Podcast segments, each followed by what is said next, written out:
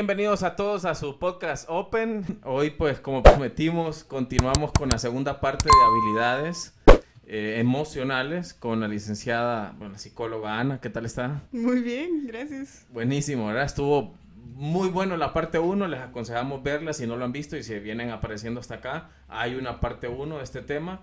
Y nos quedamos pendientes de continuar la parte 2, que sería resolución de conflictos empatía y usted tenía uno más. Ahí vamos a agregar ahí un poquito más de inteligencia, inteligencia emocional.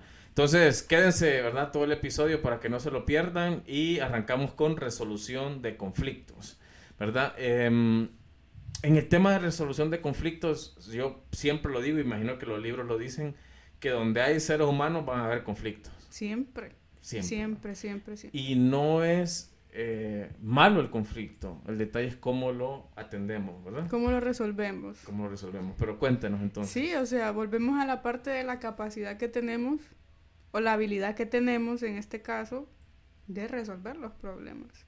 Necesitamos problemas para aprender a resolverlos, si no, pues no, no se puede, o sea, y sería la vida como que más fácil, pero no es así. Entonces, en este caso, eh, la resolución de conflictos es la forma, vamos a llamarle madura, de poder yo resolver, valga la redundancia, un conflicto, sin necesidad de las ofensas, sin necesidad de agresión física. O sea, volvemos a la parte de, habilidades sociales, ¿no? O sea, cómo yo de forma sensata voy a resolver este conflicto.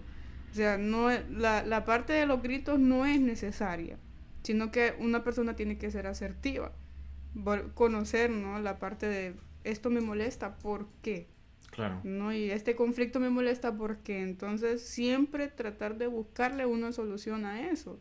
Así como le buscamos las soluciones a las cosas buenas, porque muchas veces las cosas buenas necesitan soluciones, ¿por qué no buscarle soluciones a los conflictos también? Que tienen una, una resolución, no solo por el simple hecho de ser conflicto, no se puede resolver. No se puede hacer nada. Exactamente. Ah, sí, hay tipos de conflictos, yo quiero dar algunos ejemplos y eso creo que una vez uno tiene la capacidad de definirlo, entonces también de cómo resolverlo, ¿verdad? Pero uno es el conflicto de relación, que, que, es normalmente, según lo que leí, está acusado de, de un déficit de comunicación, ¿verdad? Y es ese conflicto en donde la, la relación, pues como su nombre lo dice, o sea, ese exceso de relación o ese exceso de tiempo, de continuidad, eh, te pone en una posición en donde crees que ya la comunicación no es necesaria, que ya la otra persona sabe, ya sabe, ya está seguro, ya sé, ya no sabemos. Ya sabe cómo piensa la otra. Ajá, entonces eh, eso genera un conflicto al final porque no hay comunicación, o la comunicación deja de ser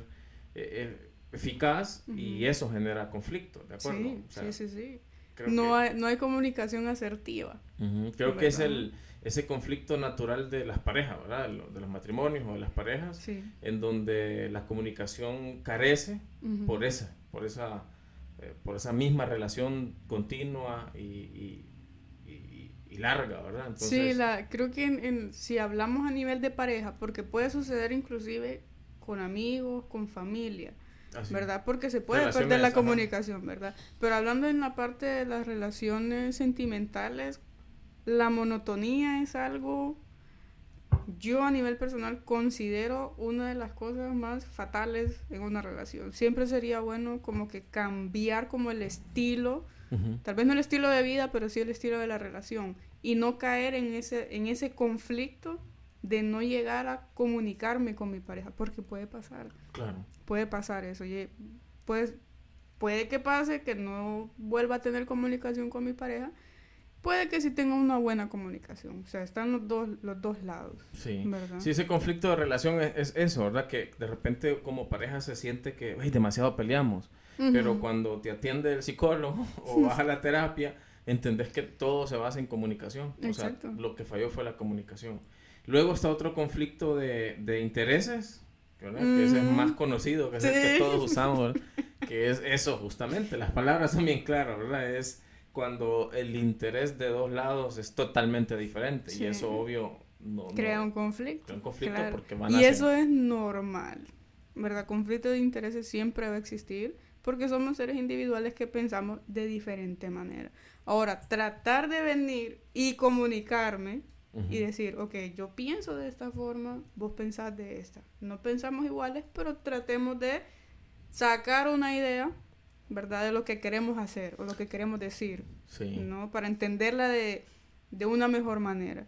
Ahora, si yo no tengo esa comunicación nuevamente, no voy a poder tener la, la resolución en cuanto a este conflicto. Sí, y, y, bueno, vamos a poner, bueno, de mi parte voy a poner siempre ese, ese puede pasar en lo laboral, trabajan, pasa en lo laboral, pero pasa también otra vez en el matrimonio, ¿verdad? O sea, dos personas que se unen, una está pensando en que se quiere ir a vivir a otro país y la otra de poner una empresa en su país, o sea, son dos intereses totalmente eh, diferentes. diferentes.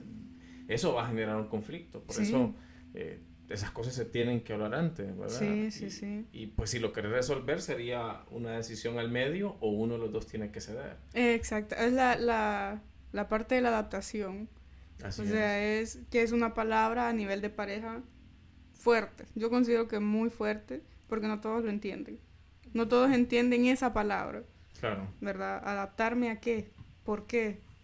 Se empiezan a cuestionar, o sea, yo por qué, por qué me voy a por qué me voy a sacrificar yo, por qué no se sacrifica él o viceversa, por qué no se sacrifica ella, ¿no? Entonces, de eso se trata. Y pasa en lo laboral también, o sea, venir y decir, ok, yo estoy en este puesto, me gustaría uno mejor, ¿no? Y probablemente se lo dan a mi compañera de trabajo, que tiene poco tiempo, ¿Y por qué se lo haga ahí? No me lo haga a mí.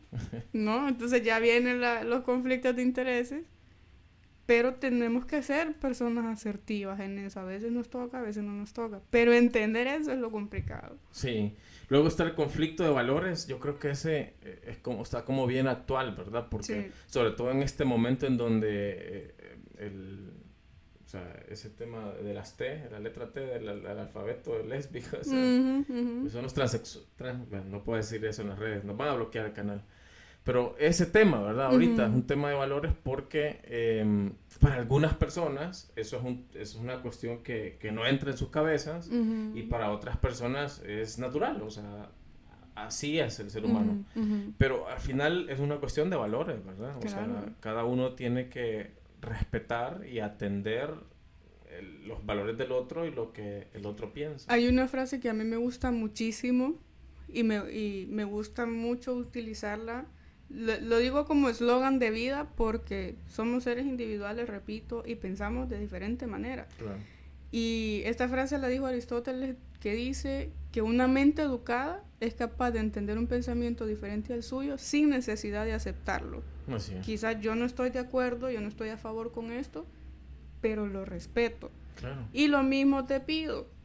O sea, tal vez no estés de acuerdo conmigo, con lo que pienso, pero respetarlo porque yo estoy haciendo lo mismo. ¿no? Sí, yo creo que en, ese conflicto de valores no, nos estamos comiendo, ¿verdad? Vivos, porque eso es justamente lo que usted dice, o sea, yo no lo comparto, pero entonces te respeto, ¿verdad? ¿Y, qué significa eso? Que, que, bueno, no lo voy a atacar, no tengo por qué atacarlo, no tengo por qué golpearlo, no tengo por qué mm. lastimarlo. Ofenderlo, que normalmente es lo que más hacen y lo mismo la otra persona, ¿verdad? No tiene por qué obligarme a, apoyarlo, a promocionarlo, ¿verdad? Exactamente. y ahí en ese, en ese desbalance, ¿verdad? Donde nos estamos matando, porque si ambas partes nos respetáramos, yo no pienso que eso está bien, pero te respeto, y vos aceptas que yo pienso que no está bien y no me obligas a, a, promocionarte, pues, que ese es el detalle, Ahí es donde está la gran pelea. Ahora, ¿cómo se solucionan los conflictos entonces? Tengo el número uno para que nos hable de él, que es evitar. ¿Qué piensa usted de evitar para eso? Se puede y no se puede. No, porque yo, yo tomo la decisión, decisión no, ¿verdad? O sea, si realmente es necesario el conflicto o no es necesario, ¿verdad? Eh, pero es inevitable. Los conflictos son inevitables. Por alguna u otra razón siempre van a surgir. Tal vez no por mí o por usted, sino que por un tercero.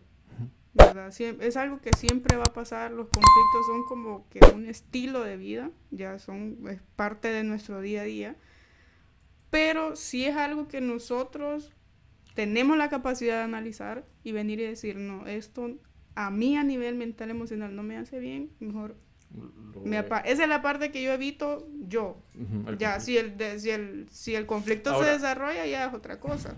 Pero que a mí no me afecte ni a mí me perjudique, ya pues. Usted evita claro, que ahí se genere. exacto. Ahora, si el, es que el conflicto ya se generó, e, evitarlo y hacer. Es que tiene, hay dos, dos vertientes, ¿va? Tiene toda la razón. Uno es evitar que exista un conflicto, eso está muy bien. Pero una vez ejecutado el conflicto, evitarlo en el sentido de hacerte loco como que nada está pasando no es una solución, ¿verdad? O sea, y es la verdad, de repente si hay un conflicto, existe, te está explotando en la cara, pero querés pretender y hacerte loco como que nada existe, y ese es como un error. Ahí vamos a la parte también de la resolución. Ok, tal vez a mí no me afectó directamente, pero como dice usted, me está explotando en la cara ok, venir y decir, analicemos la situación. No me está afectando, no hay ningún, o sea, yo ya evité que eso pasara, a pesar de que el conflicto ya está, pero tratemos de buscar una solución. Busquemos qué, qué está pasando. Normalmente la resolución o la solución al conflicto está dentro del mismo conflicto, pero la gente no lo ve. La gente siempre va a ver el conflicto, porque me está perjudicando, porque me está tocando mis intereses, porque me está tocando mis valores, no me están respetando eso, pero no se centran en la resolución, que es lo más importante. El conflicto no es lo importante, sino, cómo lo resolvemos. Cómo lo vamos a resolver. Y muy poca gente se hace esa pregunta. Ya está el conflicto, pero siguen generándole más y más y aumentándole más en vez de venir y decir, ¿cómo lo vamos a resolver? Eso debería ser lo principal. Si es que la, mente se desliza en el, en el, culpable, ¿verdad? O sea, definamos primero quién es el culpable. Eh, nos encanta, o sea. Yo digo que, que, una vez que se define el culpable y siempre cuando yo no sea el culpable, ya avanzamos. Sí. Y luego es entonces, eh, ¿verdad? Queremos que eso sea el proceso y la verdad es que no, la verdad es que no, no deberíamos distraernos en eso, como usted dice, en, en eso. lo tomamos al revés, realmente que lo tomamos al revés. y luego Sí, y si quieren buscarle el culpable, búsquenlo, pero busquémosle una solución primero y ya después. Ah, otra manera, o sea, otra técnica de resolución sería el, compromiso, que es establecer, ¿verdad? dice aquí la definición, establecer, o sea, acuerdo mutuo, eh, en donde cada parte se, se compromete a, a, hacer algo, a dejar de hacer algo, ¿verdad? Esa es una manera de resolver. Vamos a la parte de la comunicación. Si yo no tengo comunicación, no puedo resolver el conflicto. No hay manera. Si viene, como dice usted, bien, vengo y me hago el loco, ¿cómo voy a resolver eso así? ¿Cómo voy a resolver eso alejándome? No puedo. O sea, el conflicto va a existir, se vaya donde se vaya. Hable el idioma que hable, el conflicto, si no se habla, siempre va a estar. Y siempre va a ser tema de conversación mientras no se resuelva. Claro. Siempre. Ahora, la mejor técnica de resolución sería entonces la mediación, ¿o no? Sí, puede ser. Es que sería bueno, yo siempre digo esto, la gente tiene que aprender a resolver los problemas por su cuenta. O sea, el tener un mediador, mediador tendría que ser como que la última opción para una resolución de conflictos, ya sea dentro del trabajo, relaciones de pareja, etcétera. O sea, yo tengo que ver cómo, o sea, o como pareja o como familia, tenemos que ver cómo resolvemos este conflicto porque es nuestro. O sea, el conflicto primero fue nuestro. Así O sea, y después buscar otra alternativa. Ahora, si no logramos resolverlo juntos, ok, busquemos a alguien que nos ayude a, a, indagar un poquito más en nuestra cabeza dónde podemos este, sacar esta resolución porque definitivamente nosotros estamos bloqueados y no podemos. Claro. Debería ser la última opción. Sí, considerada, considerada sí, pero tenemos que aprender nosotros primero a resolverlos por nuestra propia cuenta, de forma individual inclusive, y ya después como familia, como pareja, como amigo. Pero primero intentarlo nosotros. Si ya de plano no podemos, busquemos una... Sí, bueno, solo, solo recalcando este tema de los conflictos, o sea, repito, son, de, para mí son hasta necesarios, ¿verdad? Porque en un lugar donde todos piensan igual, nadie está pensando, ¿de acuerdo? Entonces siempre van a haber pensamientos encontrados, siempre van a haber... O sea, el conflicto no es el problema, el conflicto en realidad, el debate, eh, hace, ¿verdad? una, una hipótesis y una contra hace que surjan nuevas soluciones, nuevas ideas, nuevos conceptos. ahí no está el problema, como bien lo decía usted, sino en cómo lo atendemos. Y ahí es donde nacen esas soluciones que acabamos de hablar, pero creo que todas, todas aterrizan en comunicarnos, aprender a comunicarnos, ¿de acuerdo? O sea, ¿cuánto no nos ahorraríamos si nosotros dijéramos lo que sentimos o, lo que pensamos? Pero para poder decir lo que sentimos, tenemos que conocer nuestras emociones, de lo contrario no se puede. Complicado. Bien, vamos a la, a la cuarta, de, la segunda de este episodio, la cuarta de los dos episodios, así que les recomendamos ir a la, a la parte uno si, si quieren como conectarse, que sería empatía. ¿verdad? Y la empatía, eso sí es una, algo que no sé por qué toda la gente sabe definir empatía, no sé en qué momento hubo una, una colisión. Fue una explosión. De la palabra empatía, ¿verdad? Sí. Todo el mundo sabe definir, ponerse en los zapatos del otro, Ajá. ponerse en el lugar del otro. Ajá. O sea, todos, no hay persona de ningún nivel que no sepa definir empatía. Y la definen, o sea, digamos que es, la definen de forma, ¿cómo podríamos decir? no tan formal, porque sí es ponerse en los zapatos del otro, sí, sí, sí es eso. Pero es comprender las emociones del otro o de los demás. Eso es empatía. Sí. ¿Verdad? O sea, para eso tenés que tener una capacidad. Claro, es una habilidad también. Es una habilidad de entender las emociones y los sentimientos. Porque la, de, de, la emoción viene lo que yo siento, ¿no? Claro. Entonces, eso es empatía. Sí, ay, es que tenés que ponerte en los zapatos del otro, pero sí sabes qué es, qué es esa emoción, o sea, sin ¿ya la has experimentado? No, y entonces ¿cómo te vas a poner? ¿No? Entonces la gente utiliza mucho y otra que está bien explotada es responsabilidad afectiva. Está súper, súper explotada igual que, que empatía, la, la, responsabilidad afectiva. Que ya vamos a mencionar un poquito de eso también. Okay. Que todo va ligado, o sea, todo va ligado a inteligencia emocional, este, resolución de conflictos, porque ¿qué es lo que conecta todo esto? Las emociones. Claro. Comprender las emociones, comprender los sentimientos, comprender por qué me siento así. Y así yo puedo comprender a esta persona de por qué se siente así.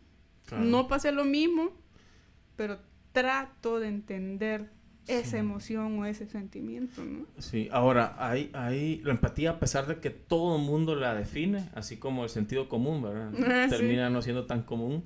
La empatía, a pesar de que todo el mundo la define, muy, muy poca gente la practica. ¿De acuerdo? O sea, se, se, se, volvió ya un, un, cliché nada más de, de, de que todo el mundo conoce. E, incluso me gusta porque vaya, está la, empatía ficticia, por ejemplo, la de los políticos, ¿verdad?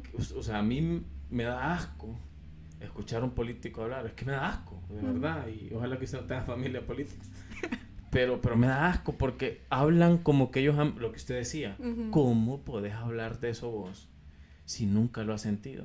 Y ellos hablan de los pobres, y definen a los pobres y dan estadísticas de los pobres y dicen que lo que este país necesita es eh, que educación y no sé qué porque tiene hambre. Y lo dicen como que ellos primero como que les importara y segundo como que de verdad saben de eso y no saben de eso. No o sea o sea ni yo me atrevería a decir que sé lo que siente una persona que, que hoy está sin casa o sea, una persona que le toca hacerse la casa de, de, cartón y, techo de lo que encuentre, de un plástico, gente que vive alrededor de un basurero. pues yo no puedo tener la bolsa de mi basura en, mi cocina cinco minutos. No sé cómo voy a imaginarme yo lo que es vivir ahí. ¿Me entiende? Y esto bárbaro, si me estoy desahogando, pero eh, hablan, ¿verdad? Eso no es empatía. No. Eh, eso es cualquier cosa, sinvergüenza, pero no es empatía.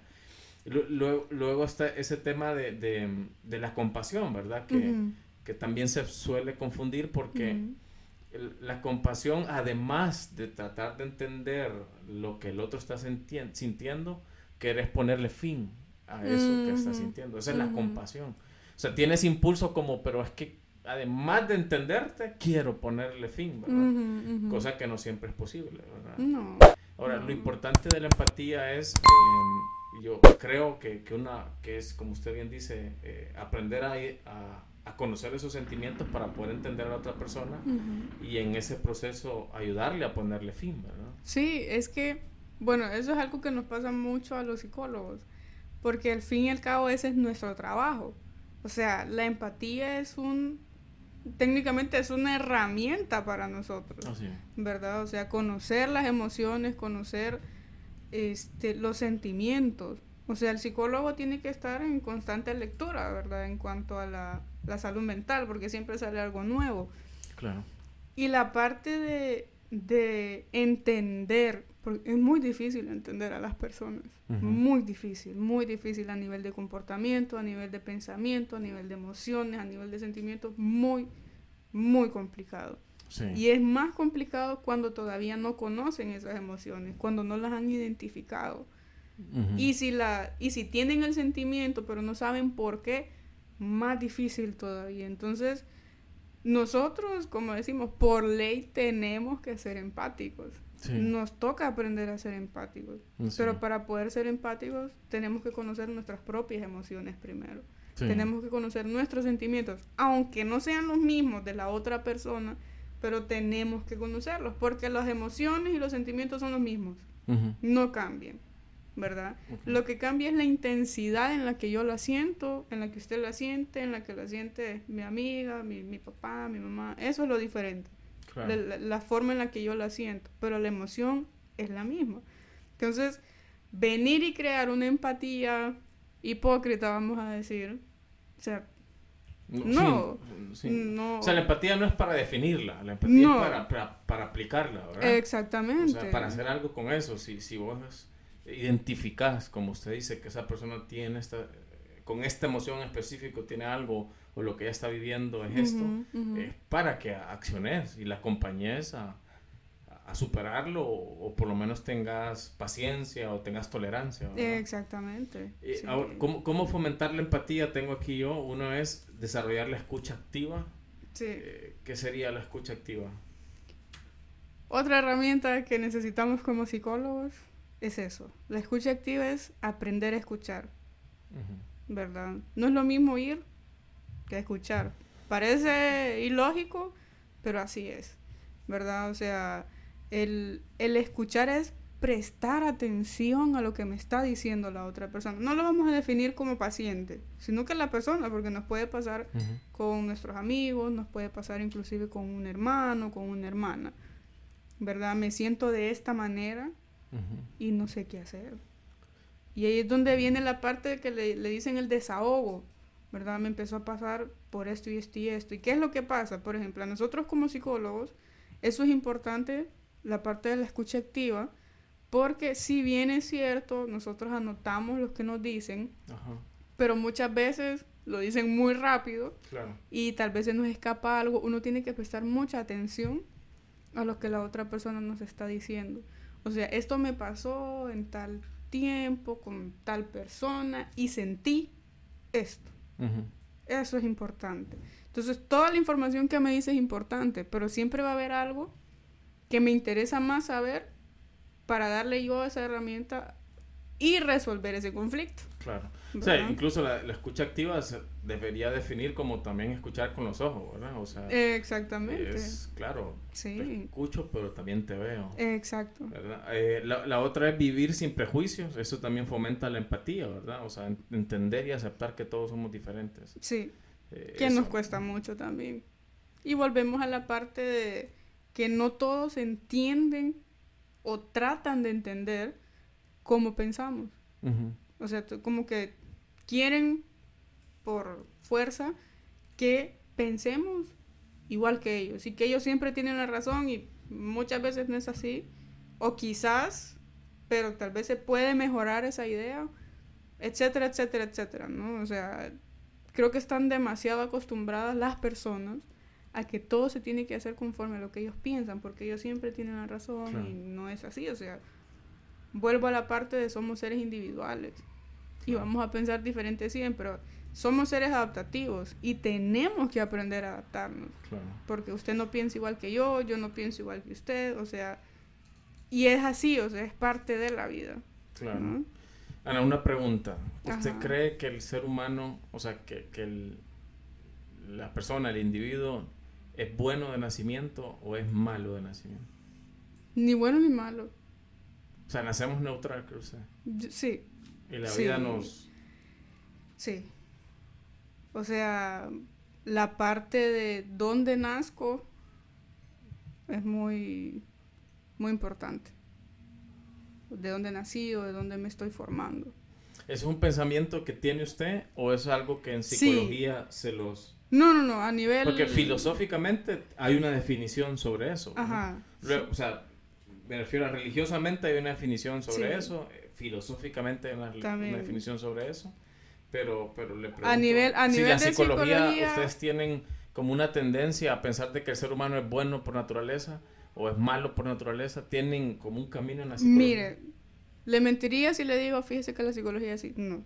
No sé, la verdad no sé. A nivel personal siento de que ni bueno ni malo. O sea, es como la, es lo que mencionaba, o sea, se va formando igual que el carácter. Ahora, si es decisión mía si me vuelvo una persona mala o me vuelvo una persona buena. ¿Verdad? Porque han habido casos de personas que nacen en un núcleo familiar unido, inclusive hasta de posición económica muy estable, y son personas malas. porque ya es decisión mía, o sea, hasta cierta edad yo ya tengo la capacidad de razonamiento de venir y decir, esto es malo, esto es bueno. Y normalmente nos inclinamos por lo que nos produce motivación, los que nos eleva la adrenalina y la dopamina. Y si le gusta, lo sigue haciendo. Entonces, ser buena persona o mala persona al final es decisión propia. Uno decide eso. Porque uno de niño no sabe. Cuando nace no sabe qué es bueno y qué es malo. De niño está entre sí y no. Está como confundido. Ya cuando entramos a la parte de la adolescencia, ya sabemos qué es bueno y qué es malo. Ya, ya es como una decisión. Ya es decisión. Ok, eh, nos iba a compartir sobre responsabilidad afectiva y sobre inteligencia emocional. Inteligencia emocional, que al final pues es lo que más necesitamos para poder entender lo demás. Para poder automotivarnos, autoconocernos, este, tener resolución de conflictos, tener empatía es necesario tener inteligencia emocional. Sin, sin inteligencia emocional difícilmente puedo tener empatía. Ok. ¿Y quién está enseñando inteligencia emocional? ¿O, o cuál es el futuro de la humanidad? no conocen la inteligencia emocional. O sea, creo que todavía no se ha despertado esa curiosidad. Volvemos a la parte de la gente solo se centra en las cosas que nos produce o nos manda el Internet no la parte de la responsabilidad afectiva, la empatía, o sea, se centra mucho en eso, empatía y responsabilidad afectiva, pero no tocan inteligencia emocional. Que al fin y al cabo la inteligencia emocional es la capacidad que tenemos nosotros de forma individual de conocer nuestras emociones y nuestros sentimientos. Si yo no me conozco, ¿cómo voy a tener empatía? Si yo no me conozco, ¿cómo voy a tener la capacidad de resolver conflictos? ¿no? O sea, todo se centra en la inteligencia emocional. Ah, ahora, Ana, una consulta. ¿La gente no se conoce o la gente no se acepta? O sea, o sea la gente se termina conociendo, pero termina como haciéndose loco porque no acepta lo que es. Eso. Yo siempre he dicho de que sí, hasta cierto punto como personas tenemos miedo de conocernos. ¿Verdad? Y ahí es donde entra la parte, y creo que lo he mencionado, de que por eso tenemos miedo de ir al psicólogo porque eso lo descubrimos en el psicólogo, no lo podemos descubrir por cuenta propia. Muy difícilmente va a venir una persona que nunca ido al psicólogo y le va a decir, no, yo me conozco, yo sé cómo soy. Y no me da miedo. Muy difícilmente. Si la hay, que me escriba porque no conozco ninguna persona que diga, o sea, yo sí sé cómo soy. A nivel mental, emocional. O sea, la, la inteligencia emocional depende o parte de conocernos a nosotros mismos por lo tanto, la dificultad está en que debo aceptarme. Y ahí hay un problema. ¿Verdad? Debo eh, reconocer mis debilidades, mis errores. Debo reconocer mis miedos y afrontarlos. Debo reconocer mis demonios y aceptarlos. Debo, a, mí me impresiona mucho cómo usted habla de, de, de que tiene déficit de atención. Y, y pues con mucha valentía, con mucha naturalidad. Eso no, o sea, no es cualquiera que lo hace. No, y es que no es malo. Ahora, pero... me ha pasado, porque me ha pasado, o sea, yo doy charlas psicoeducativas en escuelas. Y yo tengo ciertos rasgos, o sea, hay muchos rasgos característicos de una persona con TDA, ¿verdad? O sea, hay, posiblemente usted no los conozca, pero hay muchas cosas que yo he hecho por el trastorno, ¿verdad? Y una vez alguien, por pura curiosidad, me preguntó, yo muevo mucho la pierna cuando estoy sentada o donde quiera que esté. No soy ansiosa, sino que es una forma de autorregularme, porque mi cerebro anda a mil. O sea, por mucho que ande a mil, yo estoy súper desenfocada, estoy, o sea, yo ando perdida.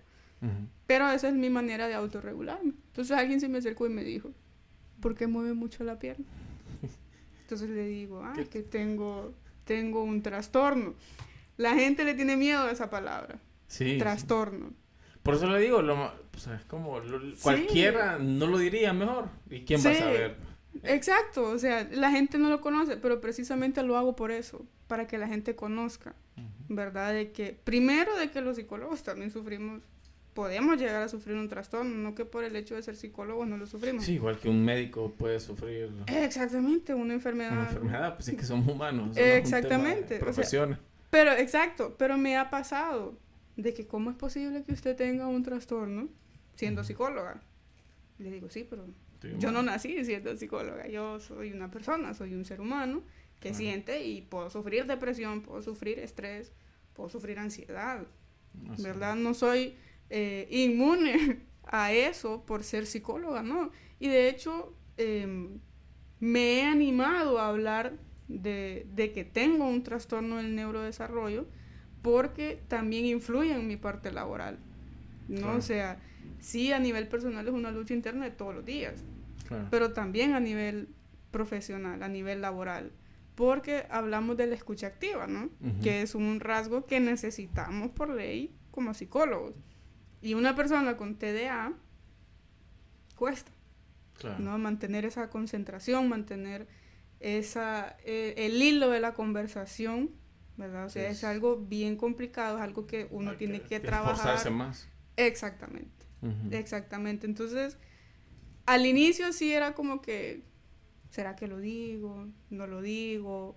O sea, no era tanto el miedo de que me juzguen, porque pues al final soy una persona, soy un ser humano, ¿verdad? Y no lo hago con la intención de que me tengan compasión, sino de que esas personas que también sufren TDA sepan de que yo como psicóloga también tengo un trastorno del neurodesarrollo y que entiendo cómo es su día a día. ¿Verdad? Que ya me ha pasado eso de que, pucha, pero soy psicóloga y tenés un trastorno. Y conociendo las herramientas, sí, pero lo mío es a nivel de sistema nervioso, de cerebro, es un poco más complejo, ya es otra área, ¿no? Pero a mí me fascina, de hecho, ese tema de la neurociencia. Me estoy especializando en esa área. Y entender, ¿verdad? Que sí, las personas que tienen un trastorno de neurodesarrollo somos completamente diferentes, muy distintos, porque nuestro, nuestro cerebro trabaja diferente. Entonces a mí, a mí me gusta, o sea, al inicio sí tenía como que mis reservas, porque sí es algo personal, pero después dije, no, pero soy psicóloga. Yo creo que para la, la persona que me está viendo, me está escuchando, es como que, ok, tal vez no tengo el trastorno, pero ella entiende esta, esta situación, o sea, sabe que no es fácil, sabe que es una lucha interna y sí lo entiendo perfectamente. O sea, no tengo, repito, no tengo miedo a que me juzguen porque caemos en la parte de soy una persona antes, ¿verdad? Y no hay que tenerle miedo a eso. O sea, yo ahí aprendí muchas cosas. O sea, en primer lugar, aceptar que soy diferente. Claro.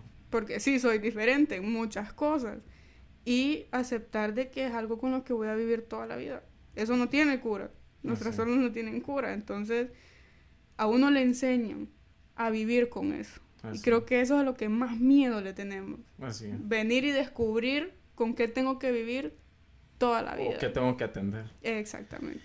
Buenísimo, yo de mi parte la felicito y, y mi admiración en ese sentido, hay que ser muy valiente, pero eso también es, es romper paradigmas, es la realidad, en realidad sí somos los seres humanos, pero nos están enseñando a, a, pretender, a aparentar cosas que no somos y no hay, yo creo que más fácil para un psicólogo es pretender ser perfecto y usted ha decidido ir por el camino de la veracidad, por lo real, porque al final ni yo no le creería mucho a un psicólogo que me diga que es perfecto, Entonces yo creo que está por el camino correcto, lo felicito, mi admiración. Gracias. Eh, no sé si tiene algo más. Bueno, cerrando con la parte de responsabilidad afectiva, ¿verdad? Que ahorita es un boom, que tampoco sé de dónde han sacado tanto de la responsabilidad afectiva, pero también esa es una cosa que la gente tiene como desconocido, ¿verdad? Le dan cierta, cierto, perdón, significado y no lo entienden y ni siquiera lo implementan. Cualquier significado que le den, no lo, no lo implementan. Entonces, ¿qué responsabilidad afectiva? Siempre la parte a nivel emocional, es reconocer y asumir, pues, lo, nuestros actos individuales que causan a nivel emocional en la otra persona.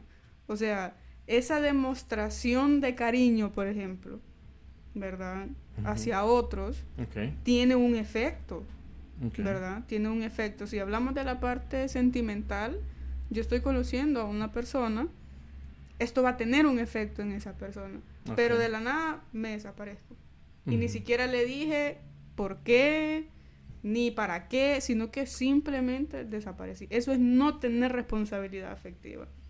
Tener responsabilidad afectiva es, ok, he hecho todo esto, pero realmente no tengo la capacidad para sostenerlo.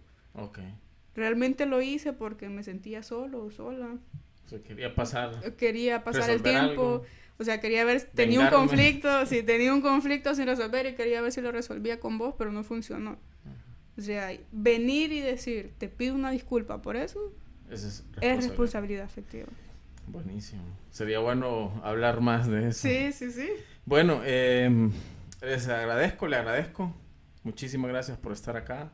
Eh, esperamos tenerla pronto nuevamente. Vamos a definir ahí unos temitas. Listo. Pero no sé si se quiere despedir de la gente. No, pues decirle a, a todos y a todas que no tengan miedo de conocerse. Bien. Que no tengan miedo de, de indagar en esas emociones. Porque si no nos conocemos, difícilmente vamos a poder desarrollar habilidades sociales, ¿verdad? Que al final, al final, pues, eso es algo que nos va a acompañar toda la vida. Así es. O sea, siempre vamos a tener que, como decimos, lidiar con la gente porque uno lidia con la gente. Porque somos diferentes todos. todos, todos. Pero así como somos de diferentes, tenemos la capacidad de poder entender por qué son así. Así es. Pero tenemos que primero tener inteligencia emocional y conocerme yo mismo para poder entender a los demás. Así es. Buenísimo. Bueno, muchas gracias por habernos acompañado a todos. Eh, bueno, a la licenciada la pueden ubicar en, en, sus redes sociales, que sería Instagram. Sí, ahorita estamos en Instagram como leak.graciela Medina y ya estoy en TikTok también. Ya me aventé a estar en TikTok. Estoy como Ana Graciela eh, Cross del M. De ahí ya lo vamos a compartir por ahí porque mi apellido es medio raro. Hay que ponerlo ahí en los comentarios del video para que la puedan seguir. Eh, y nuevamente pedirles como siempre que nos ayuden en estamos en YouTube, en Spotify, en Apple Podcast, en TikTok, en todos lados. Así que ayúdanos a compartir, a darle like y gracias por, por acompañarnos en este que es su podcast Open. Muchísimas gracias. Buenas noches.